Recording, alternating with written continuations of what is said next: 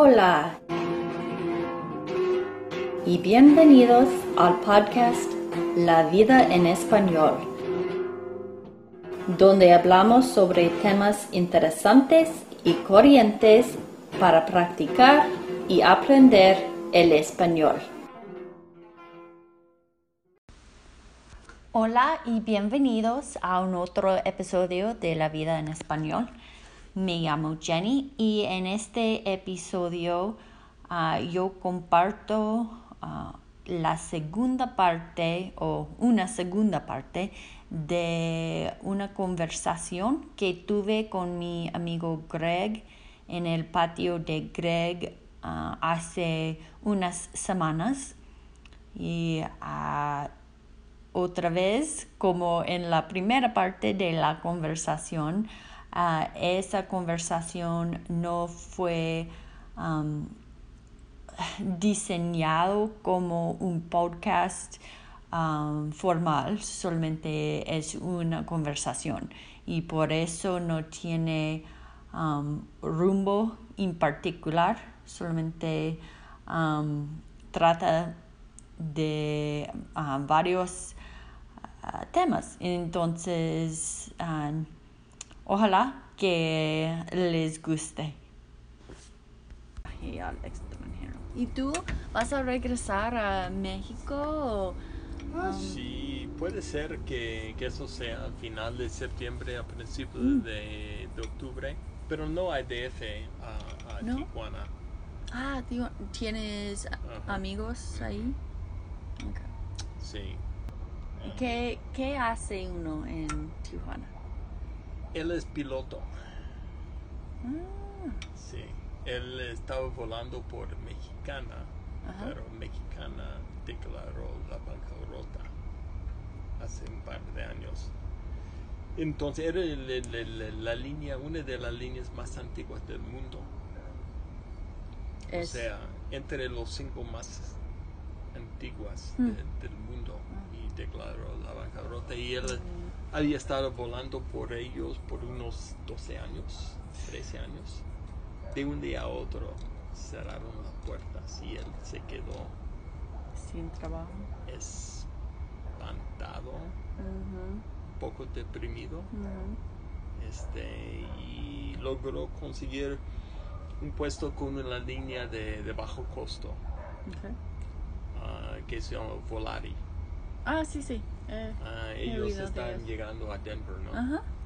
Ah, pero ya está buscando tal vez la oportunidad de ah, volar por una línea en Asia.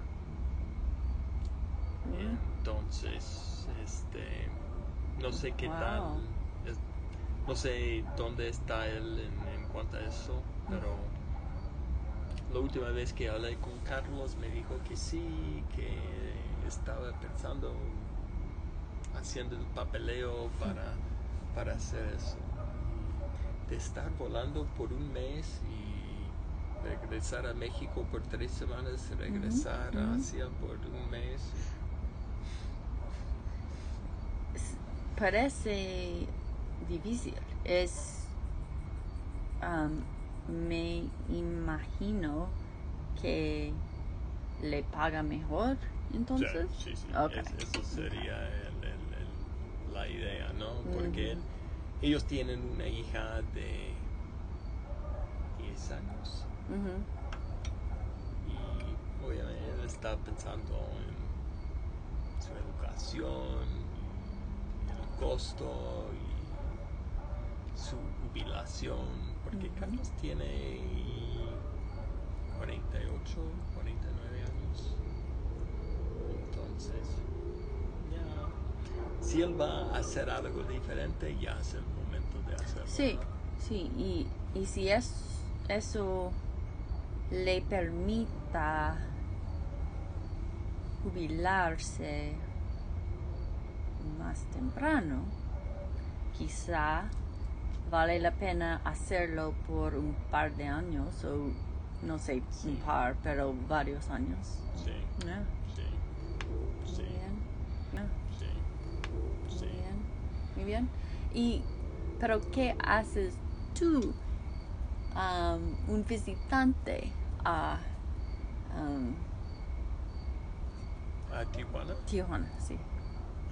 Pues, no sé, de estar con ellos, de comer, de visitar algunos lugares en Tijuana, al sur de Tijuana es um, Ensenada. Ensenada. Ok. ¿Y qué hay en Ensenada? Bueno, tengo un amigo de, de, la, de la escuela secundaria. No. ¿Que vive? Sí, Or, ok. mexicano. Es de México. Y este y por ahí también por Ensenada es, es el valle de- es el camino de los vinos ¿De los vinos? de los vinos ¿Vinos? No entiendo. el camino de los vinos Ok. entonces eh, se llama ¿Qué significa esto? eh, se llama am,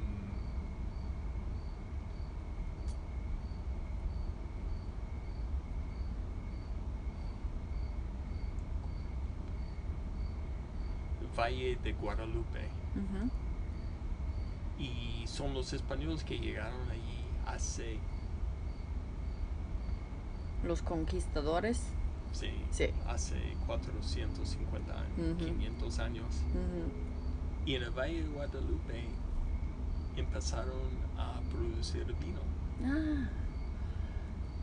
No sé que si no sé si yo he visto un vino mexicano en ningún lugar, pero me por- por- porque gustaría la probarlo. producción está consumida allí en México Ah, wow. Quiero ir. y es, ¿Te gusta? oh, es, es como Napa Valley. Wow. ¿Qué tipo de vino? Ah, ¿Vino tinto? Sí. Ah. Bueno, hay tinto y, y- y blanco. Pero no es Napa hoy en día, pero Napa hace unos 20 años, ¿no? Mm. 30 años por ahí, ¿no? Hoy en día no hay, no hay ningún problema. ¿Y has ido antes a Tijuana? Um, ¿Cómo es comparado a DF en, en términos de la seguridad? Mm, Si puedes. No, no- no eres experto bueno, en esa Bueno, cosa. es que yo siempre estoy, cuando En estoy en. Tijuana, estoy con amigos, ¿no? Con mexicanos. Entonces... En DF también, ¿no? Sí, pero estoy andando por mi propia cuenta en DF. Ajá. No. Y no tanto en Tijuana. No, Tijuana casi nunca. Porque no, no debes, ¿verdad? Mm, puede ser eso. Um, Pero es diferente, o sea, en Tijuana yo tendría que estar buscando taxis porque no hay transporte público. Mm, en, en, en DF sí hay transporte público, ¿no? Sí. Ah, entonces, yo diría que tal vez un poco más peligroso en Tijuana que DF. Porque es un, un pueblo o ciudad um, De la frontera. Sí, fron- fronterista. De la frontera. De, de la frontera. De la frontera. Sí, sí. Ay, Entonces, este. más tráfico de cosas. Oh, no, no, no, no hay comparación, ¿no? No hay comparación. ¿Has ido a Guadalajara alguna vez? Eso fue hace muchos años.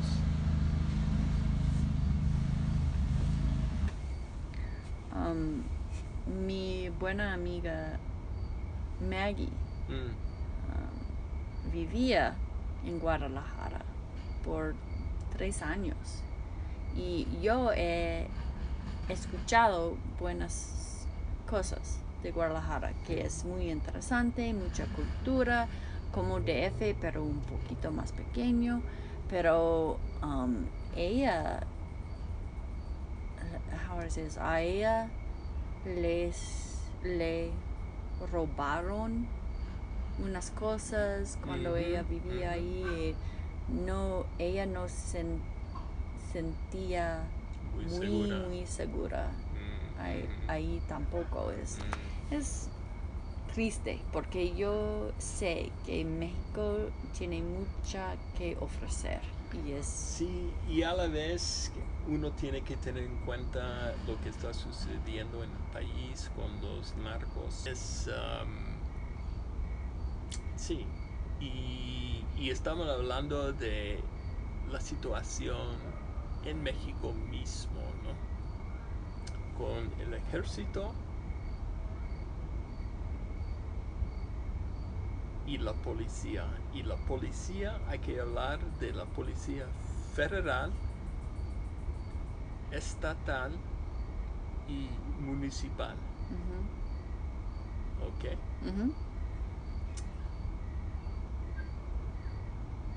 La policía mejor preparada es la policía federal. ¿En México o en los Estados Unidos? No, en México. Ok. Policía estatal.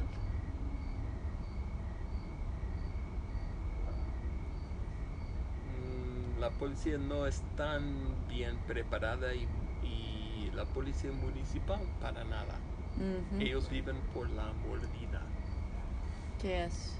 ah, bribe. ¿Cómo se dice?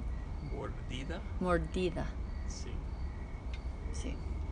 Entonces, Es una cuestión de preparación, pero también de corrupción. Exacto. Mm. Entonces, la parte que me llamó la atención, más que nada, es que la filosofía del ejército en comparación con la policía. En el ejército es disparar para mantener el paz.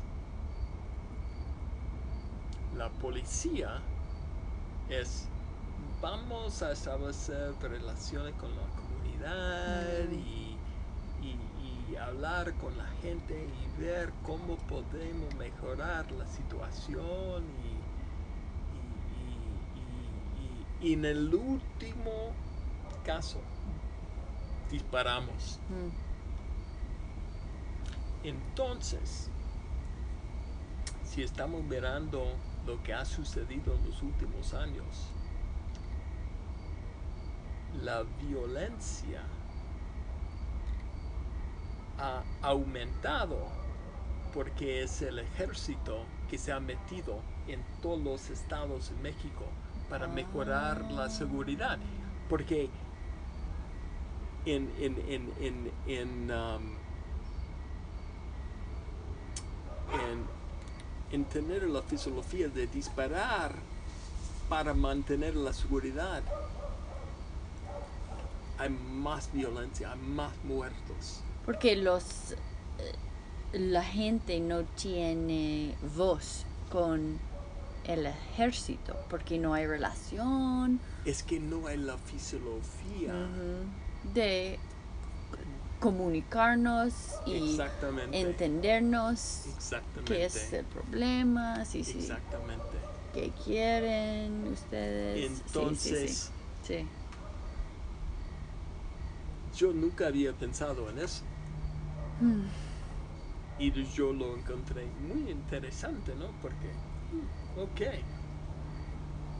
Yo tengo Entonces, entonces la, la, eh,